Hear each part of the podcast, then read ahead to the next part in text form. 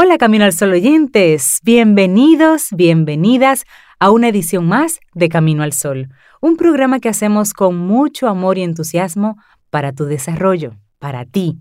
Atento, atenta, porque tenemos temas interesantes. Así arrancamos de inmediato. Iniciamos Camino al Sol. Rey, Cintia, Sobeida, todo está listo para Camino al Sol. Bienvenidos.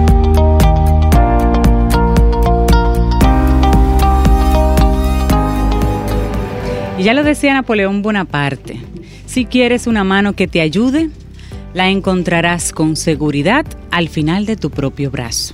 Ouch.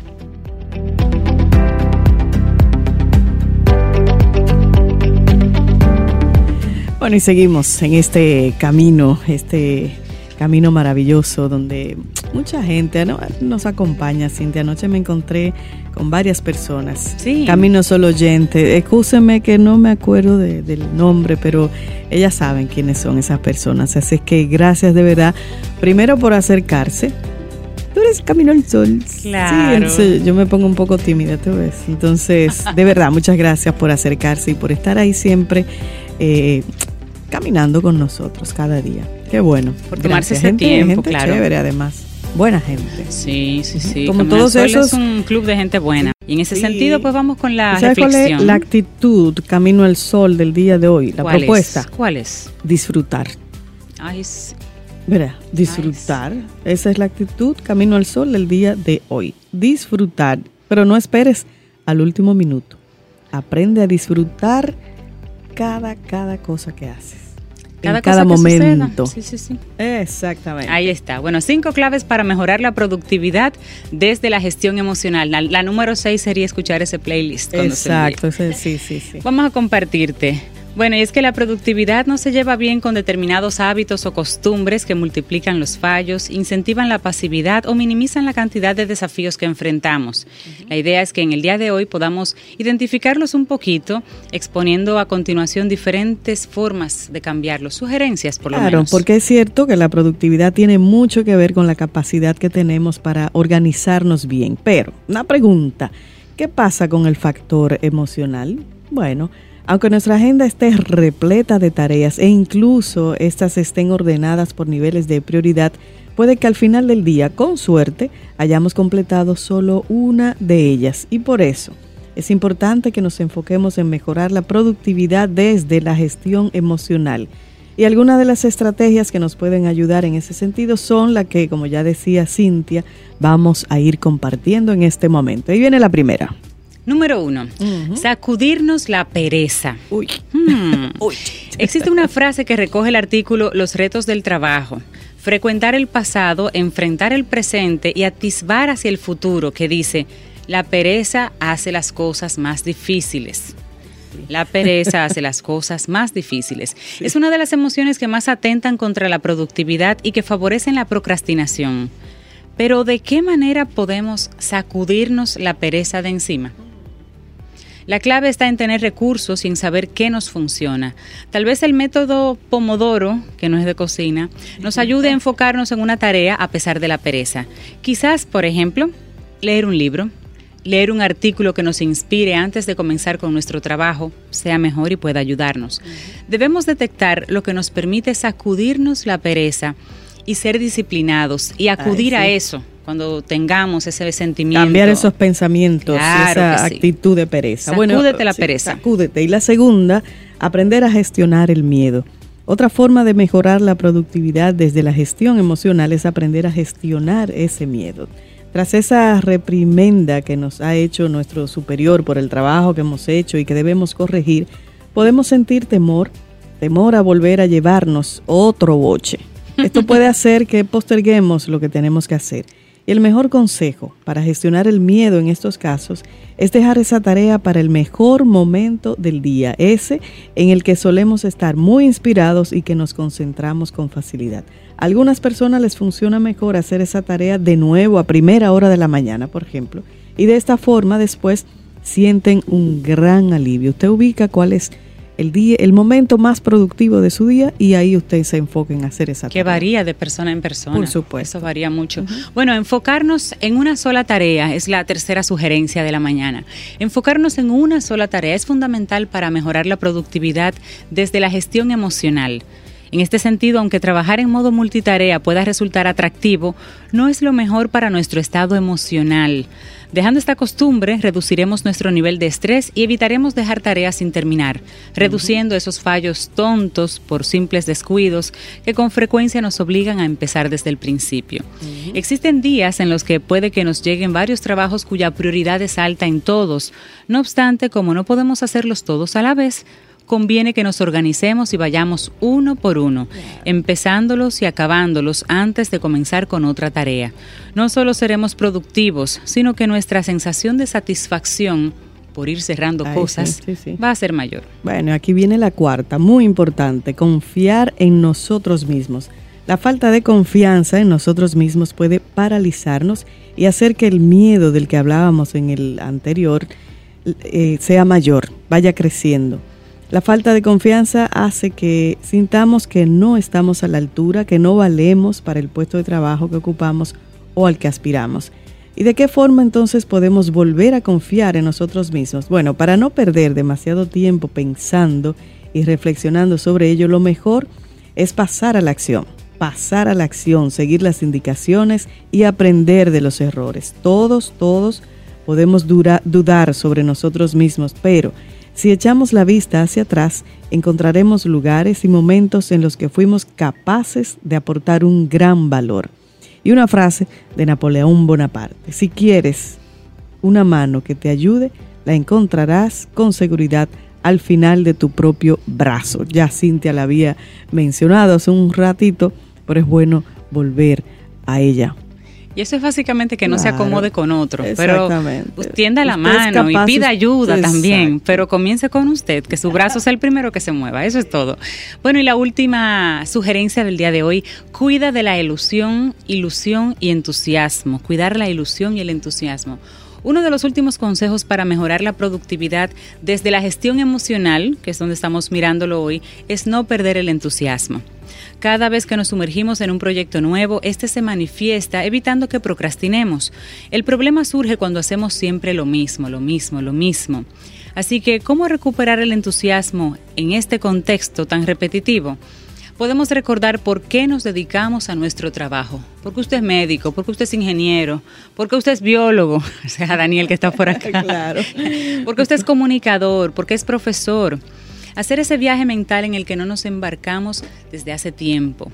Por otro lado, podemos negociar con nuestra empresa el horario que tenemos de cara a mejorar la conciliación familiar o simplemente la realización de tareas con cotidianas sin tener el segundo pegado a la espalda como si fuese una sombra. Claro, y quizás tachar esa tarea de la agenda que llevamos postergando nos permita sentir liberación, permitiendo que nuestro entusiasmo aparezca para emprender todos aquellos retos de los que realmente disfrutamos. Mejorar la productividad desde la gestión emocional es posible. Se trata de analizar y cambiar determinadas costumbres que en muchos casos nos han hecho robots presos de las rutinas, malos catalizadores de la ambición, trabajo multitarea o carentes de autoconfianza, miedo o paralizante ante los nuevos desafíos. Así podremos utilizar los recursos más eficaces para nuestro caso.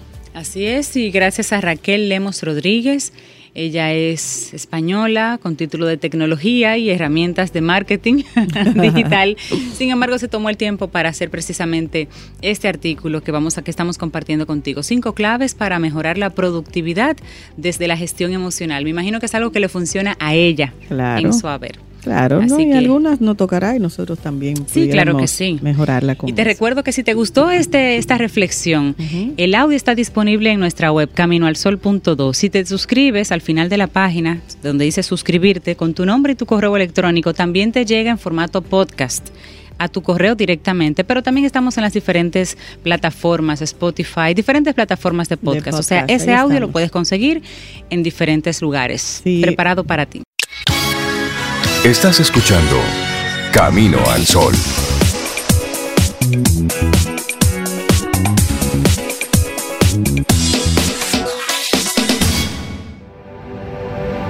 decía Charles Chaplin, la vida es una obra de teatro que no permite ensayos. Por eso canta, ríe, baila, llora y vive intensamente cada momento de tu vida antes que el telón baje y la obra termine sin aplausos.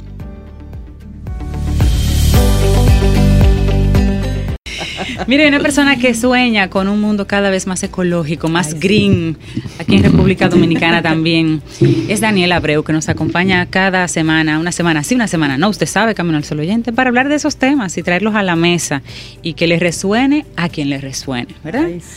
Hola Daniel, ¿cómo estás? Daniel. Muy buenos días. ¿Cómo estás? Excelentemente bien. Lo bonito es que cada vez ecológica.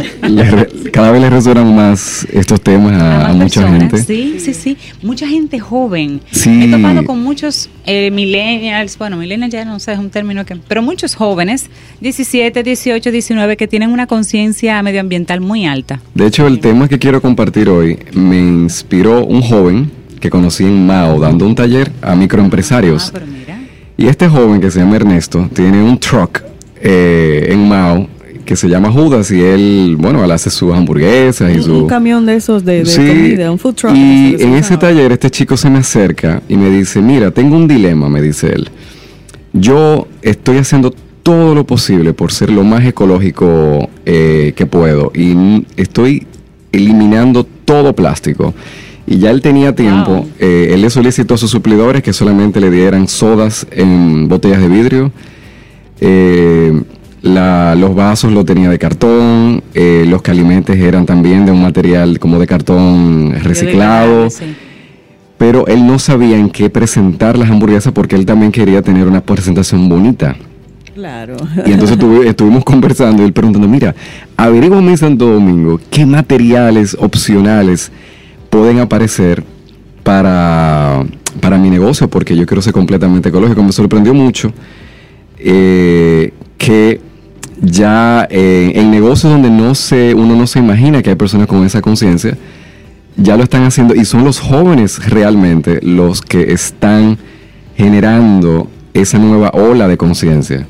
Y tú sabes, y todo emprendedor sabe, que, que, lo ecológico es más caro, Daniel. Entonces, para él los costos son más elevados. Ser más green implica para él mayores costos y aún así le da prioridad, le da fuerza. Y sin embargo, es interesante que, por ejemplo, la solución que encontramos a él no le sale más cara.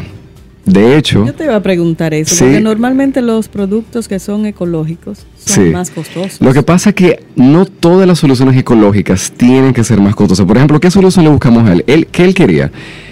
que de hecho la encontró él mismo. Yo simplemente le, le, digamos, como que le di los tips y él realmente la encontró.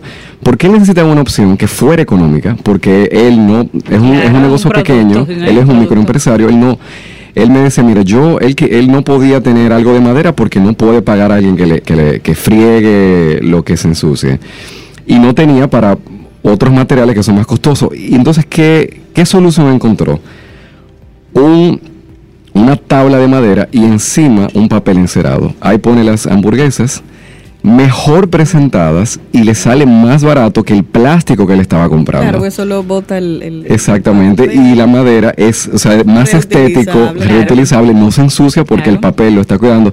Y me inspiró mucho porque me demostró que es posible encontrar soluciones cuando tú tienes claro cuáles son tus parámetros. Y se puede encontrar soluciones ecológicas y que sean económicas. Ahora, no siempre es así. Y hay una, una nueva generación de materiales biodegradables, ecológicos, amigables con el ambiente, que son un poco más costosos. Más, una de las leyes de la economía es, y posiblemente la ley principal es de oferta y demanda. Mientras más personas demanden este tipo de materiales, los precios van a bajar. Ahora, eh, está, recordemos todas las tecnologías, cuánto costaban los celulares cuando salieron en los 90, las computadoras cuando salieron. Eh, carísimo. Solamente recuérdense. Eh, los data shows. Yo me acuerdo cuando los proyectores. Yo recuerdo cuando una vez yo quería uno para mi casa y estaban a dos mil dólares. Sí, Mínimo, o sea, mínimo. Y ahora tú encuentras uno con 50 dólares. Y, y, bueno, de buena calidad. Entonces hay esperanza. Oh, una de las cosas que a mí eh, me ha llenado de muchísima alegría es de un gran cambio que está ocurriendo en República Dominicana. Se está notando mucho en Santo Domingo, todavía es silente. Y el año pasado, eh, de hecho, en un programa yo hice el comentario cuando estuve en París el año pasado, que vine bastante impresionado de un movimiento que hay en París de lo que se conoce como em, el movimiento cero, es de cero basura, cero plástico. Y hay una gran cantidad de mercados, de tiendas en París que eh, no, no hay plástico. Todo lo que, se, lo que se vende es ecológico, orgánico, sin plástico, sin residuos, eh, que no se puedan reciclar. Y estamos hablando que yo hablé de esto en agosto del año pasado. Aquí en República Dominicana no había ninguna opción de ese sentido. Y en los últimos cuatro meses, aquí en República Dominicana, han abierto, al menos que yo conozca, dos tiendas ya con ese concepto. Ajá, pero En cuatro meses. Y esto lo están llevando personas jóvenes con que están eh, sembrando esa semilla de conciencia a nivel de negocio en República Dominicana. Una de estas emprendedoras, una gran amiga mía, de hecho mi vecina, eh, Paola Tineo, Eco Paola Tineo, que ella abrió una tienda en Galería 360 que se llama Cero, exactamente por este concepto. Es decir, en, en su tienda todo es a granel. Incluso, por ejemplo, yo que soy amante de la miel, eh, yo puedo llevar visto, cualquier entonces, sí. potecito. o sea, lo, lo lindo de este concepto es un concepto que rescata una práctica con la que muchos de nosotros crecimos. Y es que antes en los colmados tú podías pedir eh, eh, a, a- a granel y tú podías pedir que te mandaran un poquito de aceite, que te mandaran 10 Sí. de aceite. 10 cinco pesos de arroz. Sí, como, es. como eso se ha perdido un poquito en el tiempo, es la magia que tienen en muchísimos países el mercado. El mercado de Sí, granjeros, el mercado Exactamente. de... Y, que, a- y esa magia tenía algo que en ese momento no nos dábamos cuenta, y es que esa manera de vender los productos no generaba basura, porque tú llevabas tú, eh, envases. tus Tus envases, envases, ahí claro. te eh, echaban lo que tú querías y tú te lo llevabas.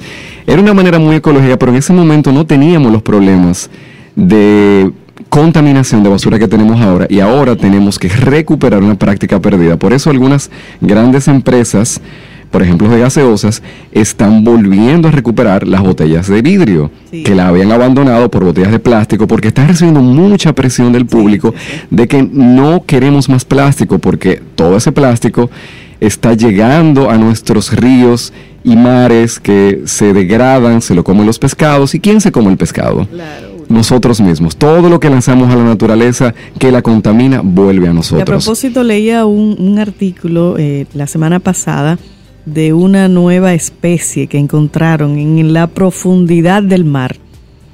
Y el organismo de esa nueva especie está compuesto de partículas de plástico. Wow. Ya parte de su organismo es plástico.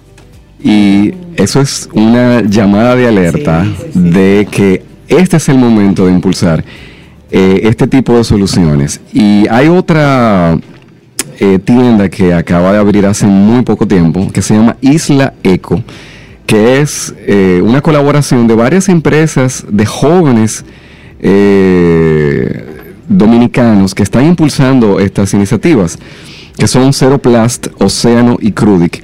Y tiene un concepto similar, de, también tiene un concepto de eh, cero residuos, de todo ecológico, y están haciendo cosas muy innovadoras. Por ejemplo, tienen una serie de trajes de baños y objetos de tela. Y esto yo lo quise traer a cabina para tener testigos. Ay, sí, le vamos a tomar. Una a tela, una tela que tú piensas que es una tela normal y realmente es una tela muy suave hecha con hilo de plástico reciclado. Esto es de hilo, pero la textura parecería como Perfectamente una, seda. es, casi. es impresionante. Es una, es una tecnología que se, foto, pues. se está haciendo en Estados Unidos, más eh, los tejidos se están haciendo en República Dominicana Sí. con este hilo suave. de plástico. Y es impermeable, porque al Y ser es impermeable. plástico, pues entonces sí es como una seda, pero con el beneficio de que suave se y linda Y, es- Permeable. y muy bonito. Y eso Muy se está haciendo en República Dominicana. Aquí hay Ah. una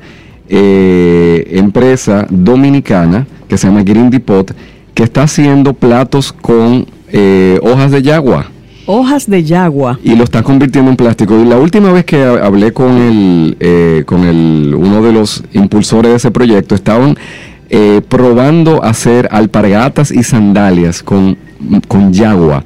Lo interesante de esto es utilizar eh, ingredientes que se estaban perdiendo. En el caso del plástico, ingrediente dañino, se está recuperando para hacer materiales positivo, útiles. sí. Y por ejemplo la yagua que básicamente no se está utilizando para nada. No, para bajar por las lomitas. Sí, pero ya cada vez menos. Eso era Cada vez menos. Entonces cada vez menos. Y miren, eh, hay una empresa mexicana que entró al país eh, hace poco que se llama Biofase y ahora se encuentra en diferentes mercados, incluyendo en estas tiendas que he compartido, que están haciendo eh, cubiertos con semilla de aguacate. Ay, sí, eso Cubiertos con son semilla de aguacate. No sabía que eran de semilla de aguacate, pero sí los conocí. Hay también una línea eh, de platos y de vasos. Completa, sí, También sí, es con Sí, semilla de aguacate. Sí, sí, sí. Y, Muy bonitos, y también además. se están haciendo con cáscara de coco. Es decir, tenemos toda una ¿Qué está generación. Tú no te aquí eso, imaginas. Daniel? Sí, bueno, el de esto se está importando, más con todos los aguacates que se producen en República Dominicana. Y coco. eh, de es claro de que haya un emprendedor, posiblemente yo apostaría que va a ser un joven, el que va a tomar todas esas semillas de aguacate que se desperdician y se se botan para hacer un producto porque la tecnología ya existe y ya se está comercializando en el país. Una de las cosas que Y quiero aquí hay destacar. un boom de lo que es el emprendimiento agrícola, que hay mucha gente que está trabajando la tierra desde otras perspectivas, Sí. está poniendo a producir. Sí, completamente. Y, eh, y no solamente el, em- el emprendimiento agrícola, sino emprendimiento agrícola orgánico. Sí, correcto. con o con un mínimo de agroquímicos, porque recordemos que los agroquímicos tienen en su composición petróleo, que es pues uno, una de las eh, de las razones por la cual eh, el mundo a nivel de contaminación estamos como estamos. Lo bonito es que cada vez más, de hecho, ot- otra tecnología que, que se está, que se está incluso comercializando en bares dominicanos, que son los calimetes, los sorbetes, Sí, sí, que sí. son hechos la mayoría de plástico. Ahora hay dos opciones que ya están en muchos bares dominicanos y que también se venden eh, en estas tiendas Isla Eco y, y Cero. Y es sorbetes comestibles. Están ¿Comestibles? comestibles, sí, de, de- fresa, de chocolate, Ay, de eso- canela. Eso, yo no los he visto. Sí, pues Ah, sí, hay sorbetes comestibles. Tú te tomas tu jugo y después te comes tu sorbete. no, hay, no hay que botarlo. Y hay, y hay lugares donde yo he ido que te dan, primero ellos no ofrecen caliente. Sí, claro, No te la- lo la- ofrecen. sí. Y si tú lo pides, te lo explican muy amablemente y tú te quedas, "Oh, pero eso Y hay una opción que es como de, conciencia". de un tipo de cartón y hay otra que son sorbetes de, de bambú Ah, y sí. que su- vienen con también con su pajilla para limpiarlos una vez que se usa y para lavarlos, que son reutilizables. Sí, sí. En Nueva York es una, usan es una moda. de bambú, de bambú, como comen en la calle, en la universidad, Claro, lo y, y tienen. en claro, la y también parte de la, del nuevo estilo de vida, o este estilo de vida que se puede llamar, de hecho que muchos millennials lo han adoptado y las generaciones más, todavía más recientes, es el de andar con tu propio calimete reutilizable, el tuyo personal. sí, y tú andas en la calle y mochila, tú- Con tu propio calimete. con tu chicas. propio calimete. Sí. Yo de hecho tengo un juego de, cubiertos conocí. y eso que me regalaron. Son reutilizables y son Y totalmente ecológicos. El, cambio empieza por nosotros mismos. Entonces, vamos a recuperar este estilo de vida que nuestros abuelos llevaban, de reutilizar, de llevar.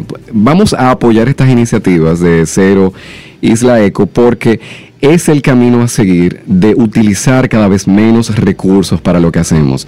Y tiene sus ventajas económicas. Por ejemplo, yo que eh, soy una persona muy sensible con mi piel, necesito, eh, a mí casi ninguna crema de la piel me prueba. Entonces, por ejemplo, yo la semana que viene voy a ir a cero que van a tener una nueva línea de cremas para la piel. Pero ¿qué me pasa? Yo a veces compro un pote entero de piel para la primera vez darme cuenta que no me funciona. Que no te Ay, funciona. ay. Entonces, con esta lógica de comprar a granel, yo compro un poquito A ver, y veo las que me va funcionando. Claro. O sea, hay una no, no, no solamente hacemos esto por amor al planeta, que es, digamos, el principal amor, propósito, porque claro. es nuestra madre. Darnos cuenta también que tiene sus ventajas para nosotros, porque lo que le va bien al planeta a mí también. Claro, por Y, eh, y hay también, debo mencionar que hay opciones, por ejemplo, y esta es de mi compañera Ayala, que ella, eh, ella hace unos test y tiene una gran variedad de test y en este formato tú puedes comprar la cantidad que te gusta y ¿Té ¿De probar. qué tipo? Ah, El, el té de... Hay un té para adelgazar, hay un té para relajarte, hay un té para energizarte. Ay, y está para preparando dormir, un hoy es té. el Día Internacional del Sueño. El Qué rico. relajante hace que uno duerma. Sí, y hay un té, y ahora está preparando una nueva Cinco infusión. cajas, por favor. Sí, y es, y no porque sea mi esposa, la verdad que funciona. Ay, qué bueno, Mira. qué bueno. Vamos a ver con Ayala para que a propósito, retomo el tema del organismo que encontraron, a propósito de que estás mencionando esos artículos que son de uso del día, del día a día. Esta, este organismo le llamaron Euritenes plasticus en honor al plástico. pena. Oye, hasta el- en el nombre se lo incluyeron como una forma de llamar la atención sobre el impacto Las del futuras generaciones van a recordar eh, este momento de la historia en que los humanos hemos cam- estamos cambiando la evolución de algunas Claro. especies a, a una dirección bastante cuestionable. Y, en y este y en- y en una investigación que hizo el Fondo Mundial para la, la Naturaleza, este organismo, que es un antípodo, estaba contaminado con partículas de plástico tipo PET, o sea, polietileno tere- tereftalato. Es el que se utiliza comúnmente en botellas de agua, en la ropa y en artículos Esto domésticos. no está diciendo Todos esos lo- que lo que tú has mencionado. Sí, sí, sí. Y para completar, recordar, estamos en un momento de crisis. Y y esto es una, es una señal. La crisis no es algo negativo. De hecho, en la etimología de crisis, lo que esto quiere decir que viene del, del, la- del latín, la crisis es un momento de tomar una decisión. Porque Claro. ya el comportamiento antiguo no nos sirve. Y la crisis lo que nos dice es, en este momento tenemos que tomar otro camino. Claro. Entonces, lo bonito de este momento en que ya en República Dominicana, ya de verdad nosotros contamos con todas las opciones que necesitamos para buscar otras alternativas y podemos elegir una vida más ecológica, más amigable, con utilizando menos recursos, menos plástico y menos materiales que hacen daño a la madre tierra que finalmente nos afectan a todos. directamente a nosotros. Claro Así que sí. Y bueno saber que localmente hay opciones para uno comenzar a ir a familiarizarse con lo que está disponible y hacer los cambios, ir haciendo los cambios. Así que, pues, a apoyar, porque para que estas opciones se hagan más económicas, más personas tienen que Tiene que apoyarla. haber más Recordar demanda, que claro. Cero está en Galera 360, Isla Eco en Plaza Paulet, en la zona de Piantini. Y ojalá que esto eh, se haga viral y que es. más empresas lo vayan. Y que así, así está sucediendo. Pero vamos a invitar a tus sí, amigas. Tráelas, Daniel. Por supuesto. A las emprendedoras, tráelas a ambas. claro. Vamos a hablar de ellas. Por supuesto, Claro. pues, vamos a hacer. ellas. Son sí. mujeres las dos. Sí, sí, son más mujeres, porque incluso la Isla Eco son varias mujeres que Ya, están en ese. ah, pues. Pues podemos hacer, sí, Venga, vamos a hacer un- conversatorio Sí, por favor, Sí, sí, sí. claro. con las protagonistas Sí, de, y de que este traigan cambio. Y muestra de esos artículos. Claro que sí. Maravilloso, vamos a hacerlo. bueno. Y para aprender a transformar las cosas negativas en positivas, que es lo que estamos hablando, de cómo usar el plástico para hacer cosas bonitas como, como tela eh, muy tela me útil. encantó, la sí, que sí, sí. Esto hay que sentirlo para, para Sí, comprobarlo. sí, sí. 849-785-1110. Ese es nuestro número de WhatsApp. Escríbenos. Camino al Sol. El tiempo que se disfruta es el verdadero tiempo vivido. Una hermosa frase de Jorge Bucay.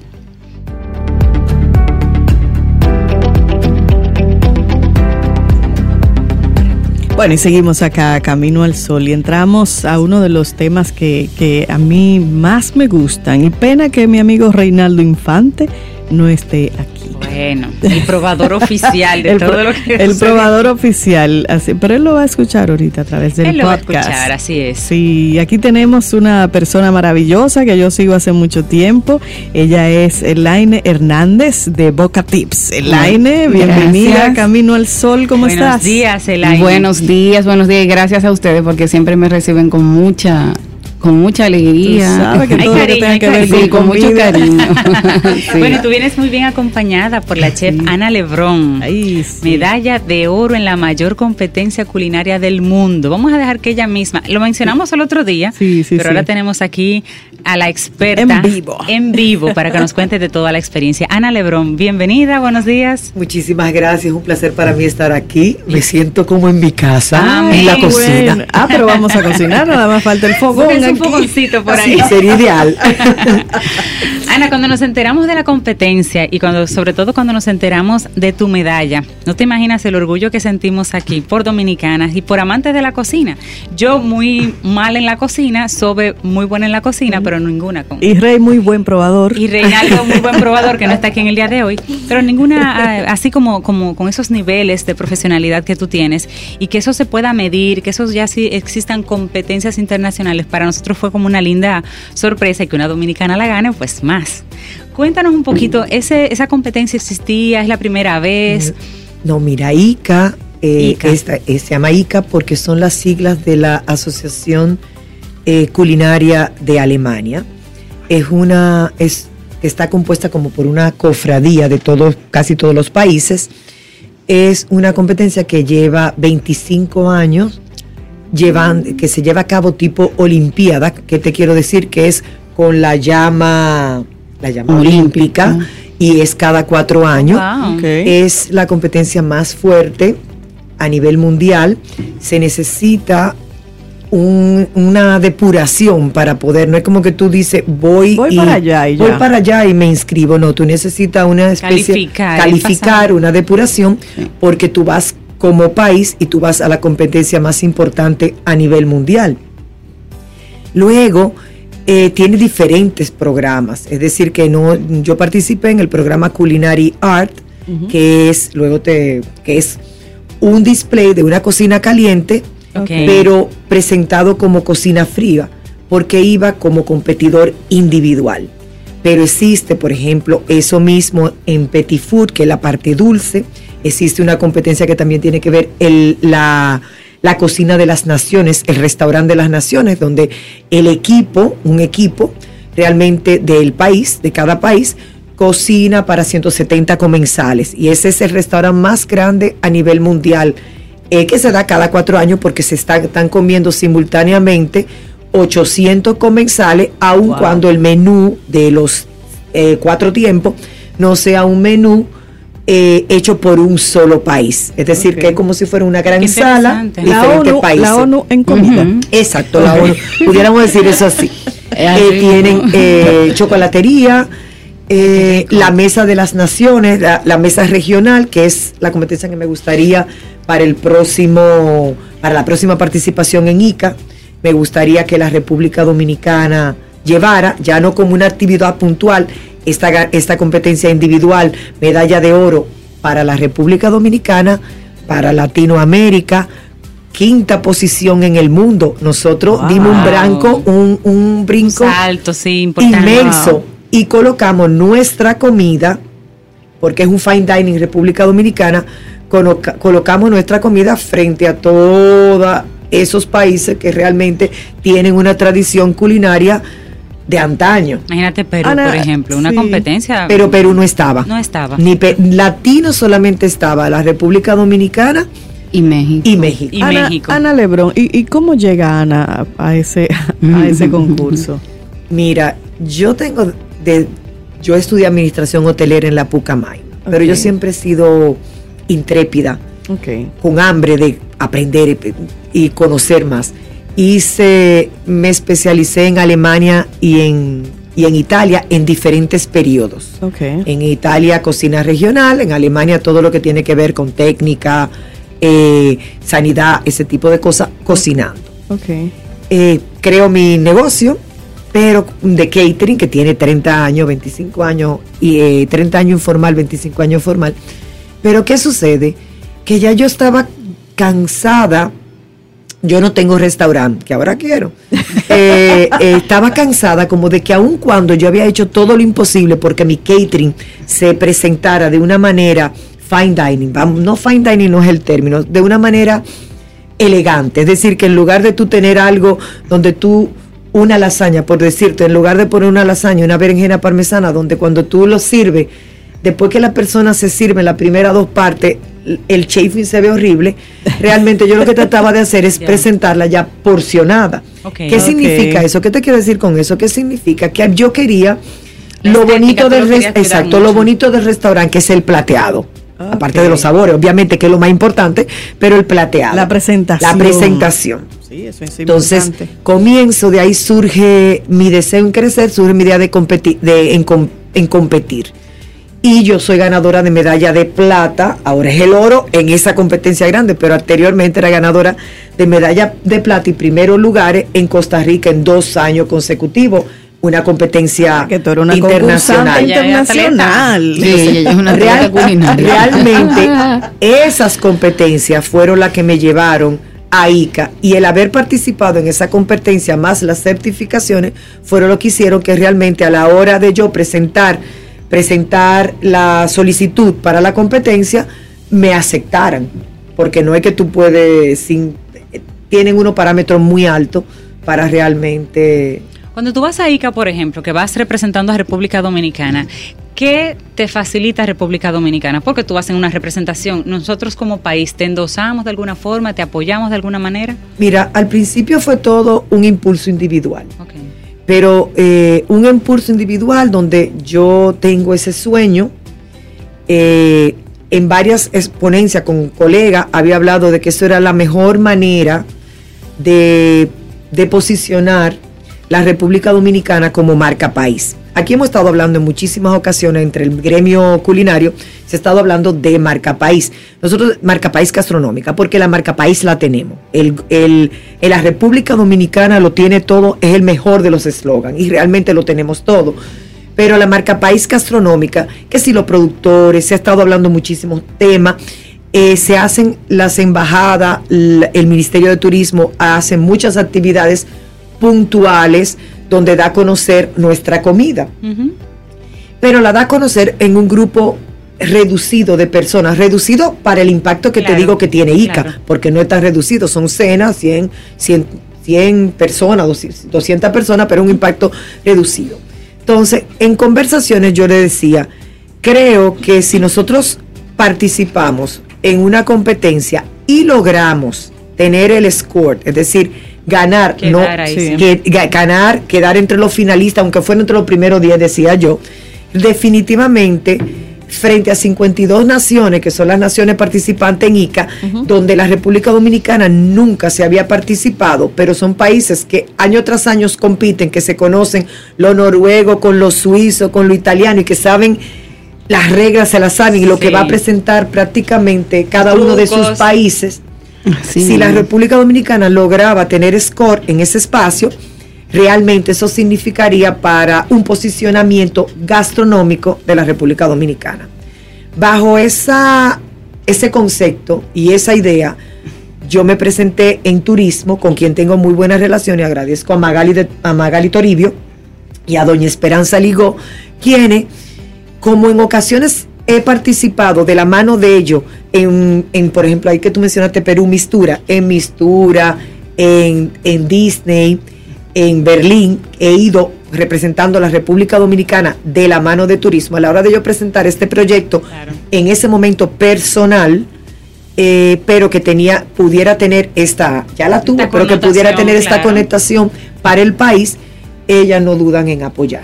Qué Y bueno. junto así se fueron sumando la Academia Dominicana de Gastronomía y junto con la academia ya él pasa de la voz, la confiabilidad o la creencia en el chef que daban cada una de esas entidades hizo que se sumaran otras eh, otras entidades, otras organizaciones. yo- yo tengo una curiosidad, Ana. Estamos Tenemos conversando con Ana Lebrón. de lo que pasó allá ahora. Ganaste oro. ¿Y qué cocinaste? ¿Con qué fue que convenciste Uy, ese claro. jurado, Ana? Ah, sí, mira, eh, era un menú fine dining cinco tiempos. Iniciábamos con el sancocho, pero el sancocho, me hubiesen dicho aquí en República Dominicana, me dicen, lo de, lo de naturalizaste, porque lo interesante del sancocho es esa untuosidad, pero el nivel de competencia requiere técnica y otro tipo de, de, de presentación, por lo cual hicimos un sancocho eh, clarificado, es decir, que toda esa, la esencia del sancocho, ¿verdad? Del caldo, se clarificó hasta llevarlo como si fuera un consomé. Tú sentías Wow. en el consomé, por Todos eso es fine sabores. dining, todos los sabores, pero tú no tenías la grumosidad, que es lo que estamos tratando, porque recuerda que queremos Ah, presentar la República Dominicana a un nivel eh, De alta eh, cocina. de alta claro. cocina y tú dirías cómo presentaría un restaurante estrella Michelin. Y hablando de restaurante estrella Michelin, la medalla de oro equivale a, a- es, está paragonada al mismo nivel que las estrellas Michelin. Eso. Así que eso Sí. es importante. Muy bien. Eh, Comenzamos con ese entonces, sancochito, ese entonces, sancocho, así. ese sancocho precioso nuestro. Luego seguimos con, hicimos una ensalada que es una terrina de, de palmito y aguacate sobre un mezclún de hojas de nuestras hojas, macadamia tostada. Mm. Pusimos una semillita goji como eh, pa- pasadas por guayaba eh, y una vinagreta de aceite de oliva con cítrico. Entonces, Wow. el palmito. hambre, Ana, en esta cabina. Ya, y tan temprano, oye, el palmito relleno, obviamente, si las fotos me, ay, que me encantarían porque tú te das cuenta de cómo es el nivel de esas fotos detalle. en las redes. Entonces, eh, pasamos a un plato emblemático nuestro, que es el pescado marisco con coco. Mira la ensalada. Que ahí. hicimos ese, pa- es- ese pescado marisco con coco, lo mezclamos. Mira el sancocho ahí.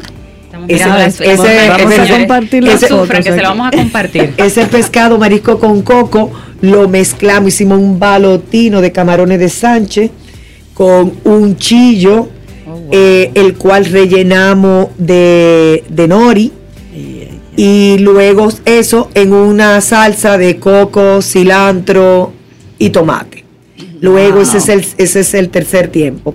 El cuarto tiempo es una carne, la cual cogimos un tenderloin, un filete, eh, añejado en mamajuana.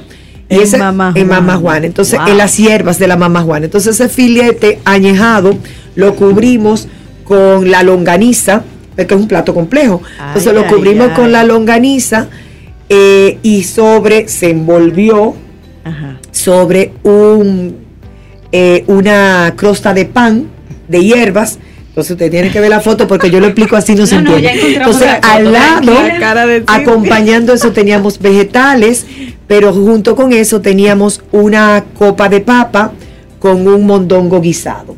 Entonces realmente fue- eh, cuando tú, esos son nuestros sabores, cuando tú lo ves, que había ahí. Sí. y todo eso llevado fine, yo quisiera que tú mostraras la foto, todo eso llevado fine dining, fine dining pequeñito, de manera que aunque suenan a muchos ingredientes, a la hora de tú hacerlo, la importancia estaba en cómo tú hacer que es todos esos ingredientes en cada uno de los platos bailaran Claro. un, un- yo te iba a decir un vals, pero te voy a decir un el caña brava de la filarmónica, Sí. así suavecito y así. La armonía, eh, sí, ah, esa armonía suavecito, pero al mismo tiempo contundente que tú entiendes como que tiene carácter, identidad propia y llevar a los sabores de la República Dominicana.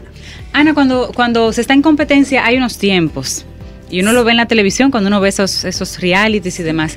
¿Qué tiempo te dieron? ¿Qué tiempo les dieron? Miren, Una, una hora, realmente. Una hora para hacer todo eso. Pero no, esta competencia, el marco de esta competencia es como si fuera un display. Tú tienes tiempo para presentar, tú tienes tiempo para elaborar el, eh, tu comida. Eh, si llevas productos nuevos, que es el caso nuestro, porque por ejemplo todo el mundo conoce el, el bacalao noruego. Noruega, si estaba trabajando con bacalao, no necesitaba que los jueces internacionales, se llaman jueces clase A, tuvieran, crearan un, pa- eh, un paladar eh, gustativo con tal, con referen- un paladar gustativo de referencia de tal o cual ingrediente. En el caso nuestro, que usamos no te lo mezclé, no te expliqué todos los platos, pero usamos la cepa de apio, usamos el chen chen, usamos cierta queso de hoja, eh, porque teníamos también un display de, de 24 finger food eh, Wow. nuestro. Entonces, a la hora, la yuca, a la hora de tú presentar eso, nosotros productos que se entendían que ellos no tenían ese conocimiento, teníamos que presentarlo antes. Para que lo probaran, Ajá, entendieran un y entendieran de- y crearan su paladar. Ya. Eh, pudieran analizar cómo la competencia iba y si el plato realmente correspondía o no correspondía la mezcla de los ingredientes en el plato. Pero a la hora del momento es todo, es un display. Es decir, que tú llevas prácticamente todo lo tuyo preparado y gelatinizado, gelatinizado porque tiene que tener una duración de 19 horas y no se prueba en ese momento ahí porque estamos en Alemania y ahora estábamos ya había empezado los primeros casos, idea de, del, Del coronavirus. del coronavirus. Alemania, que es eh, de donde salen todas las reglas eh, higiénicas. Sí. Entonces, eh, realmente tú haces un display. Ahora, ¿qué tenemos que hacer? Llegar desde las 2 hasta las 5 de la mañana. Había fila para entrar a las 5 de la mañana cuando abrieran una puerta. Había en mi categoría, y son muchas categorías, habían solo 174 concursantes con el mismo programa. Entonces, esos 154, con- te imagínate que te abren una puerta y están 154 concursantes en mi categoría, pero está la, en lo de las naciones, está lo Las de pastelería, está lo de, lo de ice carving, la gente que hace la escultura de hielo, la escultura de los vegetales, está todo Oh, lo que es arte culinario, ahí cada uno, imagínate, si cada uno tuviera ciento y pico de personas, tú tengas una fila esperando que te abran. Como las elecciones ahora. Exacto. Esperando que te abran que y cuando ya te abren, eh, tú tienes una hora para terminar de montarlo todo. Pero si tú fuiste de los últimos, ya tú que entendiste que a ti te quedan 20 Te quedan minutos. Exacto. Y eso con una paleta. Queda un minuto y es un minuto. Ahí tú no puedes decir como nosotros los dominicanos, Un ay, un chancecito, chance, ¿qué espérate". chancecito? Allá no hay chance. Ana, ¿quiénes te acompañaban? Porque platos dominicanos, imagino que tenías manos dominicanas. Claro que sí. Mira, qué bueno que tú me haces esa pregunta que te le iba de todas maneras a decir. Para aún la competencia era una competencia individual. Eh, un único ganador, un único concursante. En la vida eh, no se puede hacer nada solo, pero no solo, no en la vida, sino tenemos que decir que todos los países tienen una tradición de comité olímpico culinario. Existe en todos los países, la República Dominicana está creándolo en este momento con nosotros, existe lo que se llama un team culinario que acaba de salir de una competencia para montarse en la otra.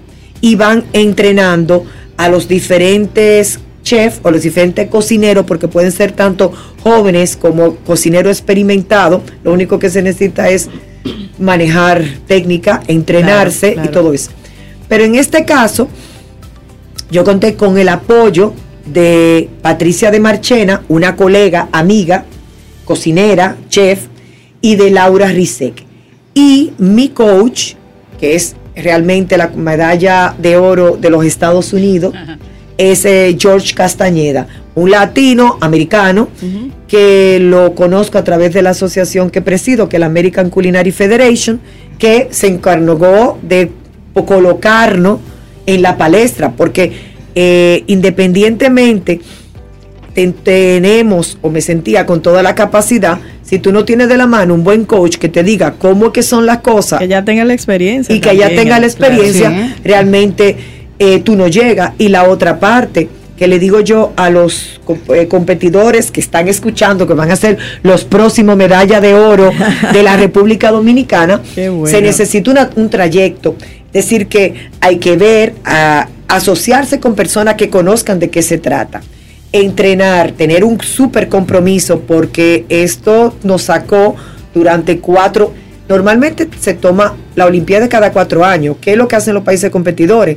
Eh, salen preparándose, salieron de una Olimpiada, el team, el comité comienza a preparar los nuevos competidores y esos competidores se van entrenando en competencias menores, como la que te mencioné, Costa Rica, eh, la de los Estados Unidos, eh, Luxemburgo, que es una fuerte, que tiene la misma de Isión que ICA, pero no es Olimpiada, que cada dos años, ICA cada cuatro años, y ahí se crea el Team Culinario República Dominicana. Bueno. Entonces, eh, solo no se pueden ir. No. Las compañeras, en este caso para mí, Patricia y Laura, se involucraron tal cual me involucré yo. Entendíamos, nosotros en el momento ya llegamos y no nos separamos. Tú llamas a la otra porque tú vives tan intensamente en el tiempo que vivimos. Nosotros no, los dominicanos no practicamos cuatro años, nosotros practicamos cuatro meses. Por eso fue que hice, me paré y te comenté cómo es que se hace, porque Sí. aquí no quisiera que lo hicieran como Deberían, lo hicimos estar- deberían nosotros comenzar ya. debieran de comenzar ya. Nosotros no, nosotros, yo me inscribí, yo llamé y le dije, ay, ustedes quieren, porque yo decía, ay, sola, esto, entrenar sola, esto no es tan lindo. Le pregunto si están dispuestas, me dicen Claro. que sí, y ahí se hizo un súper compromiso. claro, tenían, y la no es lo- perseverancia. sí, pero no es lo ideal. Pero eso no es lo ideal, lo ideal es que se haga con mayor tiempo. Yo quiero eh, que tenemos aquí a Elaine Sí, de Elaine Boca de Tips. Boca ¿Cómo Tips. conecta Elaine Boca correcto. Tips con Ana Lebrón? Bueno, pues yo con el tiempo que tengo ya trabajando en, en gastronomía, que es desde el 2011, eh, todo esto del, del periodismo gastronómico realmente te va entrando. Eh, Tú, tú comienzas haciendo reseñas de comida y inevitablemente tú te metes en, la, en todo lo que es lo importante para que eso al final suceda. Y Sí. te das cuenta que, que un buen plato, sin los protagonistas que están detrás, es difícil. Y tú siempre, como dice Ana, uno siempre quiere saber más.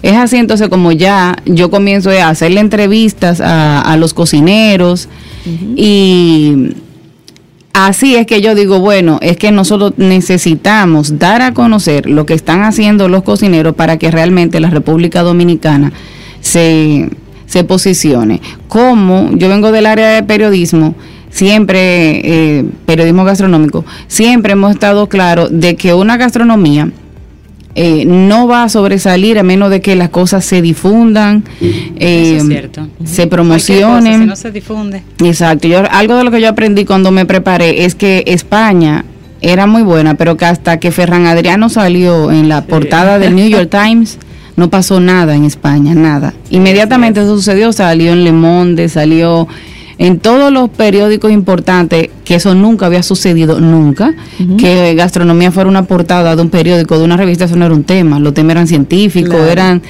económico, lo que ustedes quieran, político, pero gastronomía nunca.